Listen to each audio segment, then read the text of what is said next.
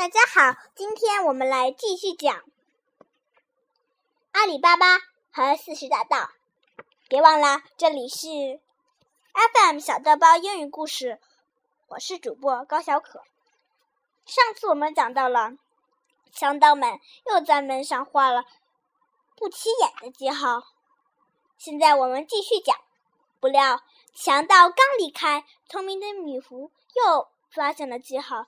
他照样在各家门上画了相同的记号。深夜，强盗们又来抓人，结果又一次失去了目标。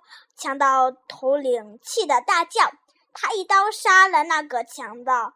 强盗头领返回家里，做了精心的准备。他找来二十八只坛子，其中一个坛子里装满油，其他三十七只坛子里。各潜伏着一个强盗，然后赶了十几头骡子，驮着三十八只坛子来到镇上。强盗头领装扮成漫游商贩，赶着骡队进城了。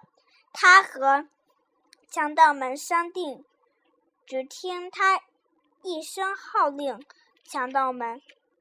钻出坛子，先杀死仇人，再把丢失的财宝全部夺回来。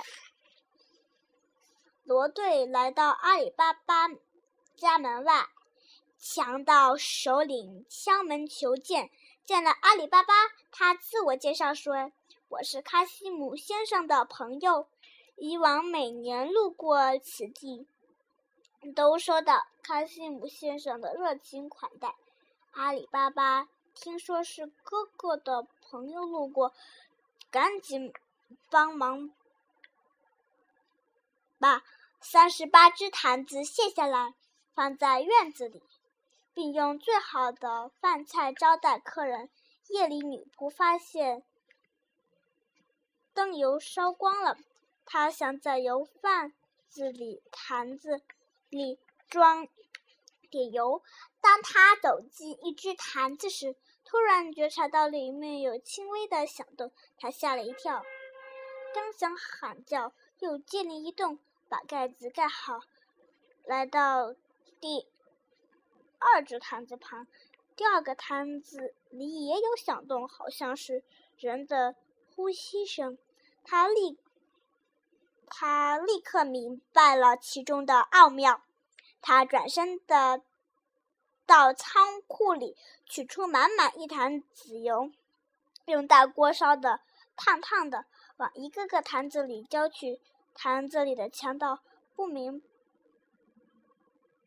不白的被烫死了。女仆回到厨房，拿了一把尖刀，藏在院子里。夜深人静时。